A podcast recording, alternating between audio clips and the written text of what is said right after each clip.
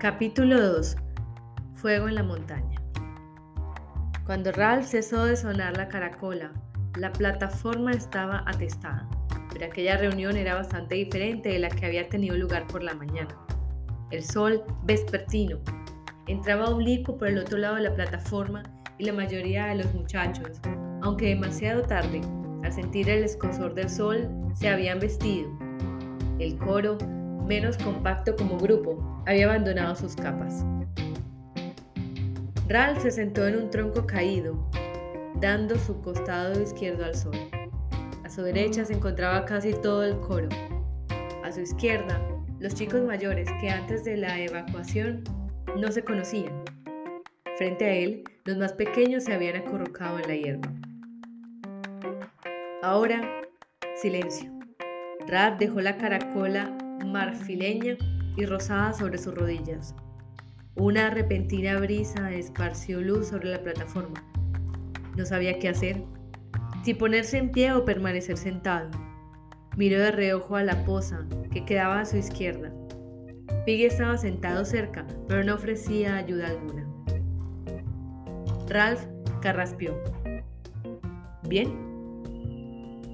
De pronto descubrió que le era difícil hablar con soltura y explicar lo que tenía que decir.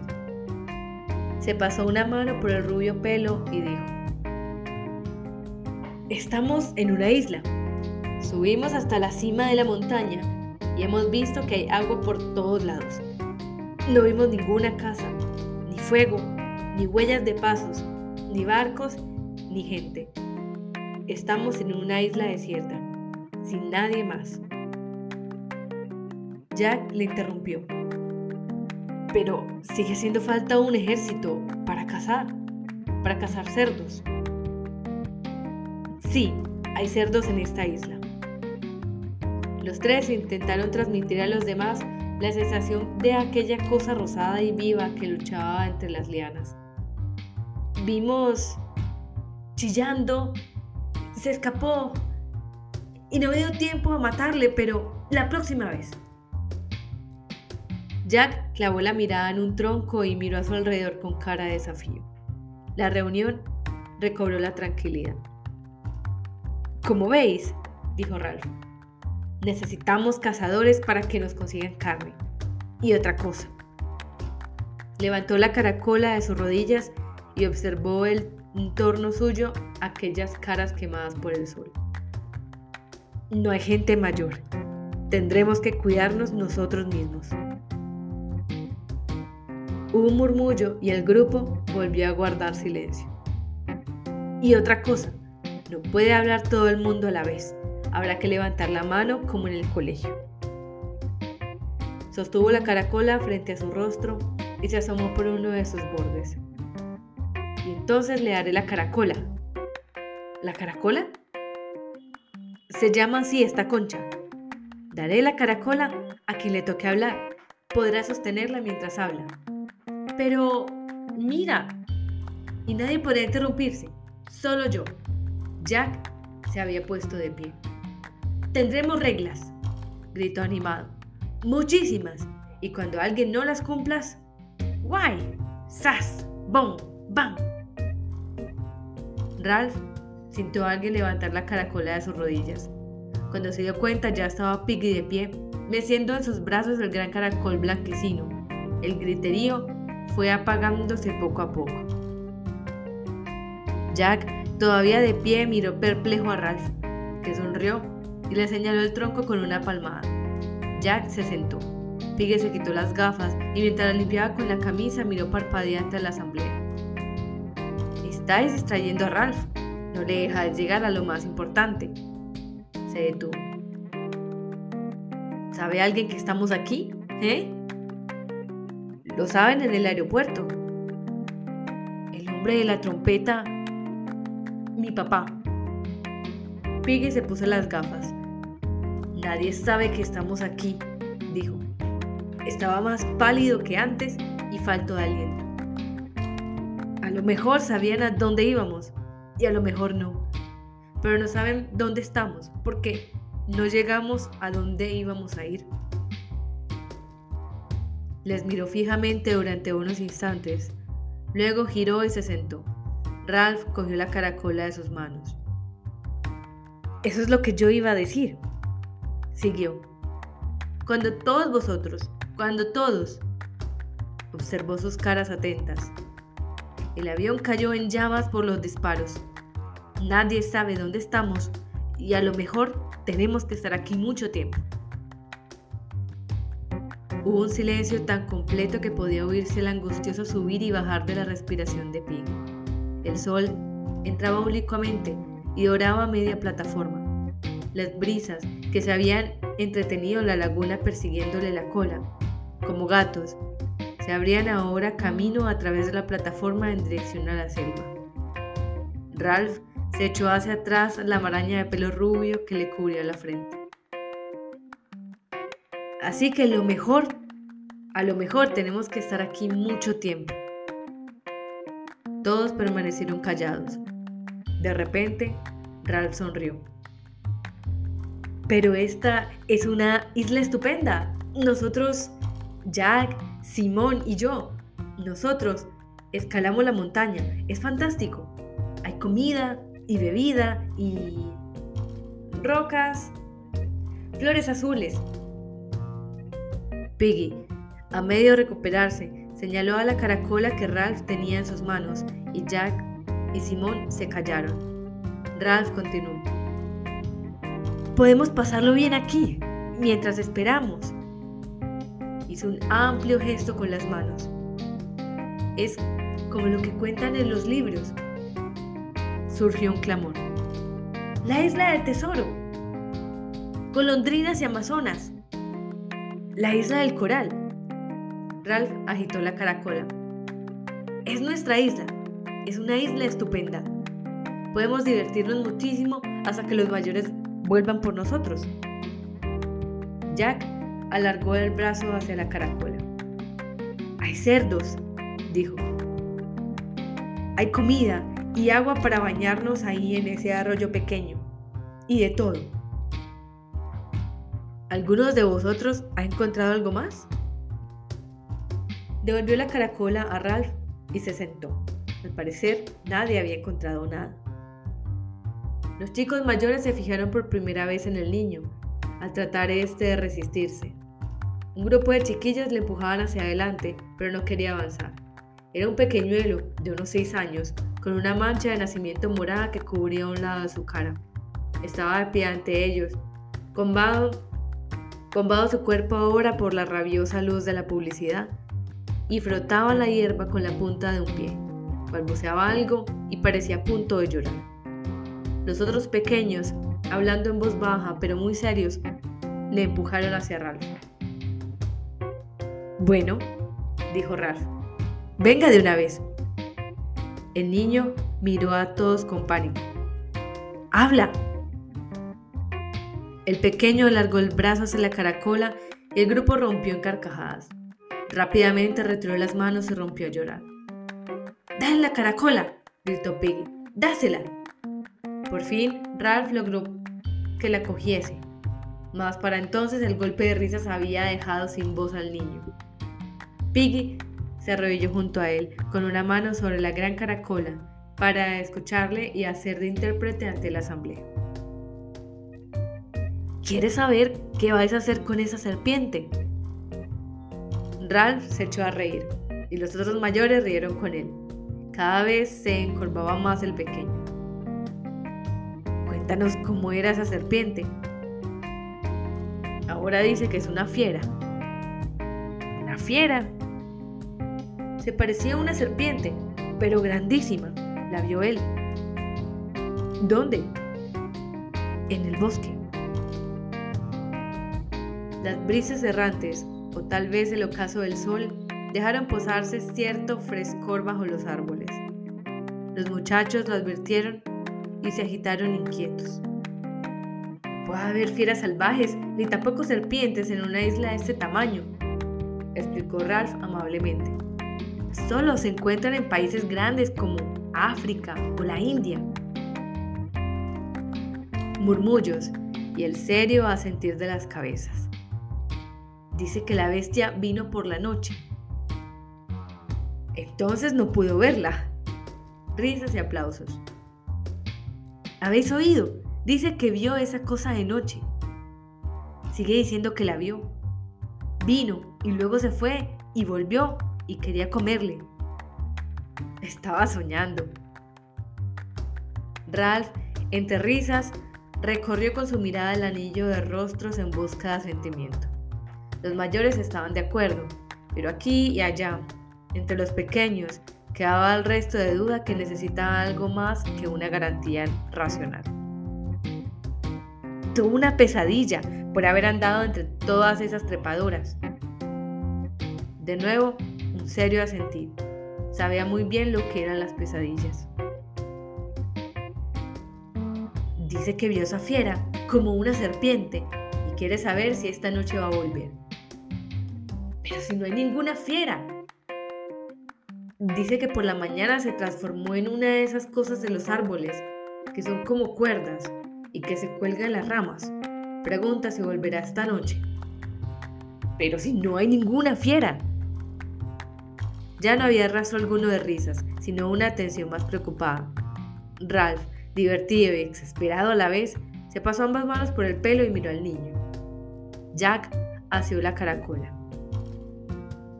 Ralph tiene razón. Eso desde luego. No hay ninguna serpiente. Pero si hay una serpiente la cazaremos y la mataremos. Vamos a cazar cerdos para traer carne a todos.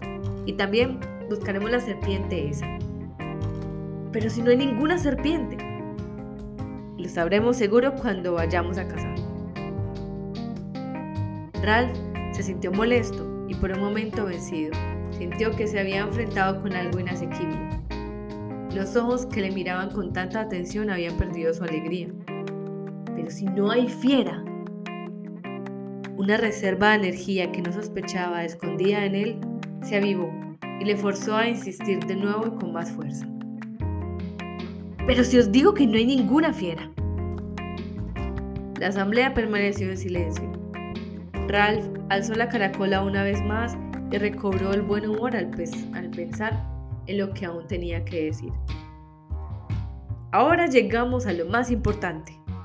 He estado pensando, pensaba mientras escalábamos la montaña. Lanzó a los otros dos una mirada de connivencia. Y ahora aquí en la playa. Esto es lo que he pensado. Queremos divertirnos y queremos que nos rescaten. El apasionado rumor de conformidad que brotó de la asamblea le golpeó con la fuerza de una ola y él se perdió. Pensó de nuevo.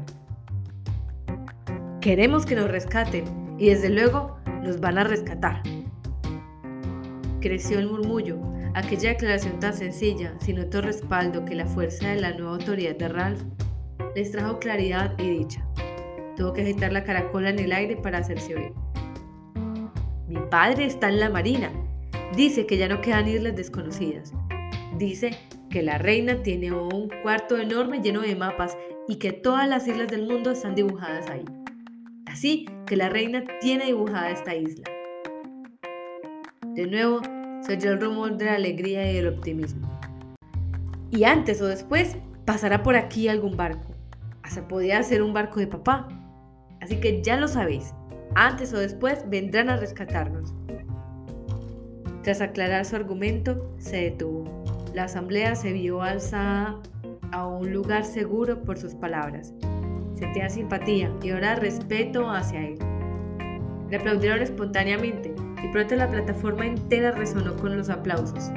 Ralph se sonrojó al conversar, al observar de costado la abierta admiración de Piggy, del otro lado a Jack, que sonreía con afectación y demostraba que también él sabía aplaudir. Ralph agitó la caracola en el aire. ¡Basta! ¡Esperad! ¡Escuchadme! Prosiguió con nuevo silencio, alentado por el triunfo. ¿Hay algo más? Podemos ayudarles para que nos encuentren. Si se acerca un barco a la isla, puede que no nos vea, así que tenemos que lanzar humo desde la cumbre de la montaña. Tenemos que hacer una hoguera. Una hoguera. Vamos a hacer una hoguera. Al instante, la mitad de los muchachos estaban ya en pie. Jack vociferaba entre ellos, olvidada por todos la caracola. Venga, seguidme. Al espacio bajo, las palmeras se llenó de ruido y movimiento. Ralph estaba también de pie, gritando que se callasen, pero nadie le oía. En un instante, el grupo entero corría hacia el interior de la isla y todos, tras Jack, desaparecieron. Hasta los más pequeños se pusieron en marcha, luchando contra la hojarasca y las ramas partidas como mejor pudieron. Ralph, sosteniendo la caracola en las manos, se había quedado solo con Piggy. Piggy respiraba ya casi con normalidad. Igual que unos críos, dijo con desdén. Se portan como una panda de críos. Ralph le miró inseguro y colocó la caracola sobre el tronco. Te apuesto que ya han pasado las cinco, dijo Piggy. ¿Qué crees que van a hacer en la montaña? Acarició la caracola con respeto. Luego se quedó quieto y alzó los ojos. Ralph, oye, ¿a dónde vas? Ralph trepaba ya por las primeras huellas de vegetación aplastada que marcaban la desgarradura del terreno. Las risas y el ruido de pisadas sobre el ramaje se oían a lo lejos. Piggy le miró disgustado. Igual que una panda de críos. Suspiró, se agachó y setó los cordones de los zapatos. El ruido de la errática asamblea se alejaba hacia la montaña. Piggy, con expresión sufrida de un padre que se ve obligado a seguir la loca agitación de sus hijos, asió la caracola y se dirigió hacia la selva, abriéndose paso a lo largo de la franja destrozada. En la ladera opuesta de la montaña había una plataforma cubierta por el boscaje. Ralph, una vez más, se vio esbozando el mismo gesto circular con las manos.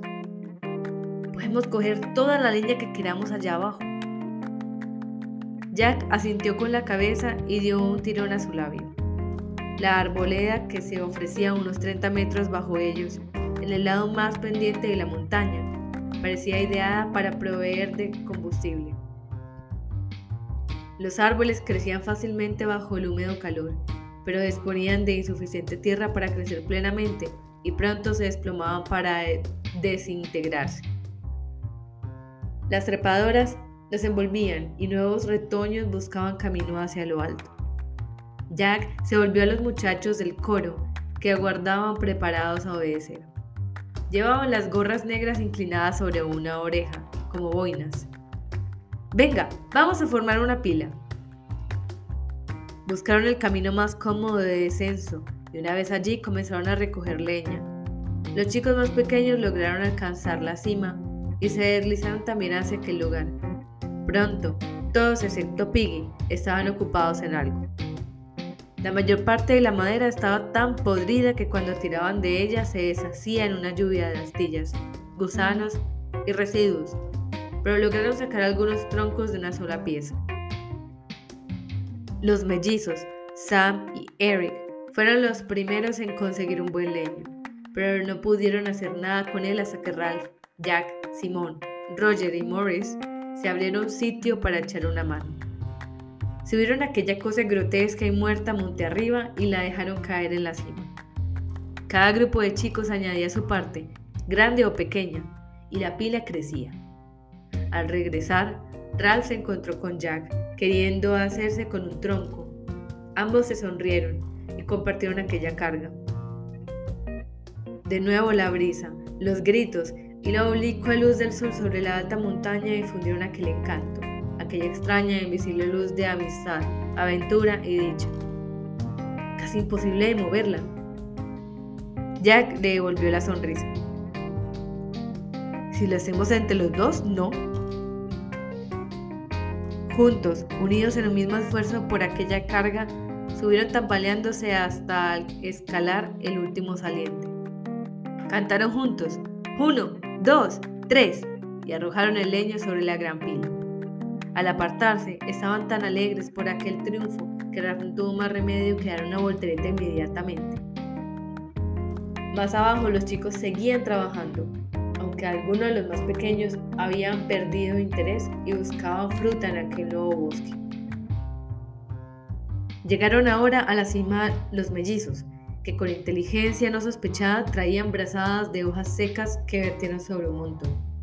Uno a uno, los muchachos fueron abandonando la tarea al comprender que ya tenían bastante para la hoguera. Allí esperaron, en la cima quebrada y rosa de la montaña. La respiración se había vuelto tranquila y el sudor se secaba. Ralph y Jack se miraron mientras el grupo aguardaba en torno suyo. La vergonzosa verdad iba creciendo entre ellos y no sabían cómo comenzar la confesión. Ralph fue el primero en hablar. Su cara estaba roja como el carmín. ¿Quieres...? Tosió y siguió. ¿Quieres encender el fuego? Ahora que la absurda situación estaba al descubierto, Jack sonrojó también. Murmuró vagamente. Ah, frotas dos palos. Ah, se frotan. Lanzó una ojeada a Ralph, que acabó por hacer confesión final de su impotencia. ¿Alguien tiene cerillas? Se hace un arco y se da vuelta a la flecha, dijo Roger. Frotó las manos en imitación. Corría un airecillo sobre la montaña, y con él llegó Piggy, en camisa y calzoncillos, en un lento esfuerzo para acabar de salir al claro. La luz del atardecer se reflejaba en sus gafas. Llevaba la caracola bajo el brazo. Ralph le gritó, Piggy, ¿tienes cerillas? Los demás muchachos repitieron el grito hasta que resonó el eco en la montaña. Piggy contestó que no, con un gesto, y se acercó hasta la pila. Vaya, menudo montón habéis hecho. Jack señaló rápido con la mano. Sus gafas. Vamos a usarlas como un lente. Piggy se encontró rodeado antes de poder escapar. Oye, déjame en paz. Su voz se convirtió en un grito de terror cuando Jack le arrebató las gafas. Ten cuidado, devuélvemelas. No veo casi. Vais a romper la caracola. Ralph le empujó a un lado de un costado y se arrodilló junto a la pila. Quitaos de la luz. Se empujaban, se daban tirones unos a otros y gritaban oficiosos. Ralph acercaba y retiraba las gafas y las movía de un lado a otro, hasta que una brillante imagen blanca del sol declinante apareció sobre un trozo de madera podrida. Casi inmediatamente se alzó un fino hilo de humo que le hizo toser. También Jack se arrodilló y sopló suavemente, impulsando el humo, cada vez más espeso, hacia lo lejos, hasta que apareció, por fin, una llama diminuta. La llama, casi invisible al principio a la brillante luz del sol, rodeó la ramita, creció, se enriqueció en color y alcanzó otra rama que estalló con un agudo chasquido. La llama aleteó hacia lo alto y los chicos rompieron en vítores. ¡Mis gafas! chilló Piggy. ¡Dame mis gafas! Ralph se apartó de la pila y puso las gafas en las manos de Piggy, que buscaba a tientas. Su voz bajó hasta no ser más que un murmullo.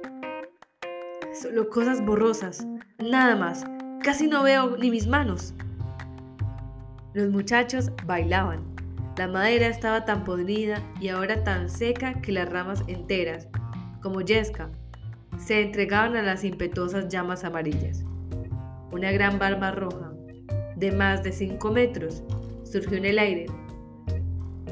El calor que despedía la hoguera sacudía a varios metros como un golpe, y la brisa era un río de chispas. Los troncos se deshacían en polvo blanco. Ralph gritó, ¡Más leña! ¡Todos por más leña! Era una carrera del tiempo contra el fuego y los muchachos se esparcieron por la selva alta.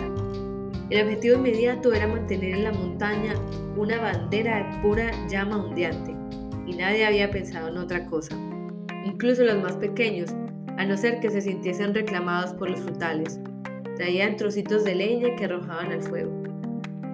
El aire se movía más ligero y pasó a convertirse en un viento suave.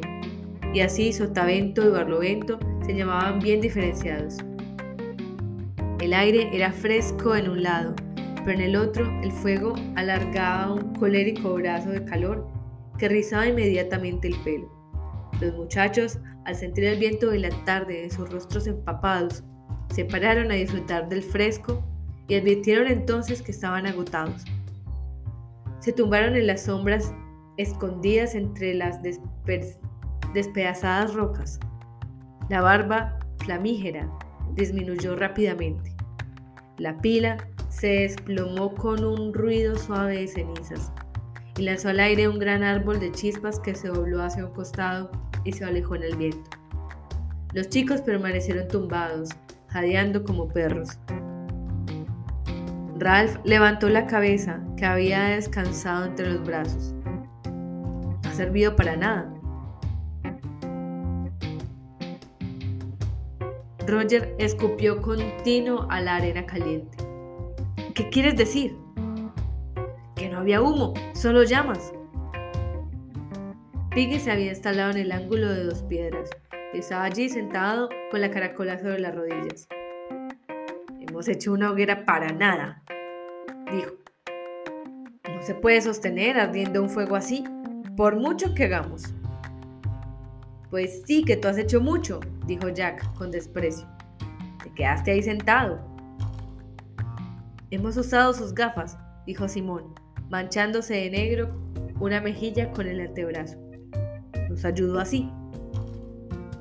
La caracola la tengo yo, dijo Piggy, indignado. Déjame hablar a mí. La caracola no vale en la cumbre de la montaña, dijo Jack. Así que cierra la boca. Tengo la caracola en la mano. Hay que echar ramas verdes, dijo Morris. Esa es la mejor manera de hacer humo. Tengo la caracola. Tú te callas. Piggy se acobardó. Ralph le quitó la caracola y se dirigió al círculo de muchachos. Tiene que formarse un grupo especial que cuide del fuego. Cualquier día puede llegar un barco. Dirigió la mano hacia la tensa cuerda del horizonte. Y si tenemos puesta una señal, vendrán y nos sacarán de aquí. Y otra cosa, necesitamos más reglas. Donde esté la caracola hay una reunión. Igual aquí que abajo. Dieron todos asentimiento. Peggy abrió la boca para hablar. Se fijó en los ojos de Jack y volvió a cerrarla. Jack tendió los brazos hacia la caracola y se puso en pie sosteniendo con cuidado el delicado objeto de sus manos llenas de hollín. Estoy de acuerdo con Ralph. Necesitamos más reglas y hay que obedecerlas. Después de todo, no somos salvajes, somos ingleses y los ingleses somos siempre los mejores en todo. Así que tenemos que hacer lo que es debido. Se volvió a Ralph. Ralph, voy a dividir el coro. Mis cazadores, quiero decir, en grupos y nos ocuparemos de mantener vivo el fuego. Tal generosidad produjo una rociada de aplausos entre los muchachos que obligó a Jack a sonreírles y luego a agitar la caracola para demandar silencio. Ahora podemos dejar que se apague el fuego. Además, ¿quién iba a ver el humo de noche? Y cuando queramos podemos encenderlo otra vez. Contraltos, esta semana os encargaréis vosotros de mantener el fuego, y los sopranos la semana que viene. La asamblea gravemente asintió. Y también nos ocuparemos de montar una guardia si vemos un barco allá afuera. Siguieron con la vista la dirección de su huesudo brazo. Echaremos ramas verdes, así habrá más humo. Observaron fijamente el denso azul del horizonte como si una pequeña silueta fuese a aparecer en cualquier momento. Al oeste, el sol era una gota de oro ardiente que se deslizaba con rapidez hacia el alféizar del mundo. En ese mismo momento, comprendieron que el ocaso significaba el fin de la luz y el calor. Roger cogió la caracola y lanzó a su alrededor una mirada entristecida. He estado mirando al mar y no he visto ni una señal de un barco, quizá no vengan nunca por nosotros. Un murmullo se lanzó y se apagó alejándose. Ralph cogió de nuevo la caracola. Ya os he dicho que algún día vendrán por nosotros. Hay que esperar. Eso es todo. Atrevido, a causa de su indignación, Piggy cogió la caracola. Eso es lo que yo dije. Estaba hablando de las reuniones y cosas así, y me decís que cierre la boca. Su voz se elevó en un tono de justificado reproche. Los demás se agitaron y empezaron a gritarle que se callase. Habéis dicho que queríais un fuego pequeño y vais a hacer un montón como un almiar. Si digo algo, gritó Piggy con amago realismo, me decís que me calle. Pero si es Jack o Maurice o Simón. Se detuvo en medio del alboroto, de pie y mirando por encima de ellos hacia el lado hostil de la montaña, hacia el amplio espacio oscuro donde habían encontrado la leña. Se echó entonces a reír de una manera tan extraña que los demás se quedaron silenciosos, observando con atención el destello de sus gafas. Siguieron la dirección de sus ojos hasta descubrir el significado del amargo chiste. Ahí tenéis vuestra fogata. Se veía salir humo aquí y allá entre las trepadoras que festoneaban los árboles muertos o moribundos. Mientras observaban, un destello de fuego apareció en la base de unos tallos y el humo fue haciéndose cada vez más espeso. Llamas pequeñas se agitaron junto al tronco de un árbol y se arrastraron entre las hojas y el ramaje seco, dividiéndose y creciendo. Un brote rozó el tronco de un árbol y trepó por él como una ardilla brillante. El humo creció, osciló y rodó hacia afuera. La ardilla saltó sobre las alas del viento y se asió a otro de los árboles en pie, devorándolo desde la copa. Bajo el oscuro dosel de hojas y humo, el fuego se apoderó de la selva y empezó a roer cuanto encontraba. Tallas de amarillo y negro humo rodaron implacables hacia el mar. Al ver las llamas y el curso incontenible del fuego, los muchachos rompieron en chillidos y vítores excitados. Las llamas, como un animal salvaje, se arrastraron, lo mismo que se arrastra un jaguar sobre un vientre, hacia una fila de retoños con espectros de abedules que adornaban su crestón de la rosada roca. Aletearon sobre el primero de los árboles, y de las ramas brotó un nuevo follaje de fuego. El globo de llamas saltó ágilmente sobre el vacío entre los árboles y después recorrió la fila entera, columpiándose y despidiendo llamaradas.